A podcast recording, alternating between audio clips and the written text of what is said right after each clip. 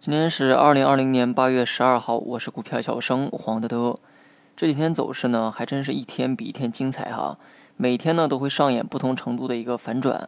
昨天尾盘呢出现了大幅的跳水，原因啊普遍认为是金融数据不及预期所导致。那么消息啊明明是盘后公布的，跳水啊却是盘中就有的。那么什么原因呢？估计大家呢都猜到了哈。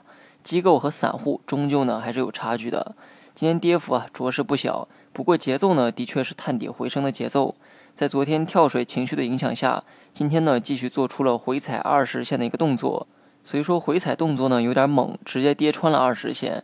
不过也正因为跌穿了，盘中呢才有了反抗。我目前呢还是拿着五成仓。不过昨天到今天啊做了一次高抛低吸，昨天尾盘呢减仓两成，那么今天下午啊又给补回来了。总体仓位呢继续保持在五成仓。作为趋势交易者，又作为短线交易者。如果趋势内出现明显做短差的一个机会，我呢还是会去做的。这种概率啊，我愿意去搏一下。之前呢我也这么干过，老粉丝呢都知道。另外啊，盘中的一些看法与策略，我呢都会分享到微博里面。感兴趣的人啊，可以去关注我的同名微博。大盘收盘时候的 K 线形态呢是金针探底，很多人都知道哈，这种 K 线呢有积极的含义。但我不建议你盲目的预期反弹，而是适当的预期止跌即可。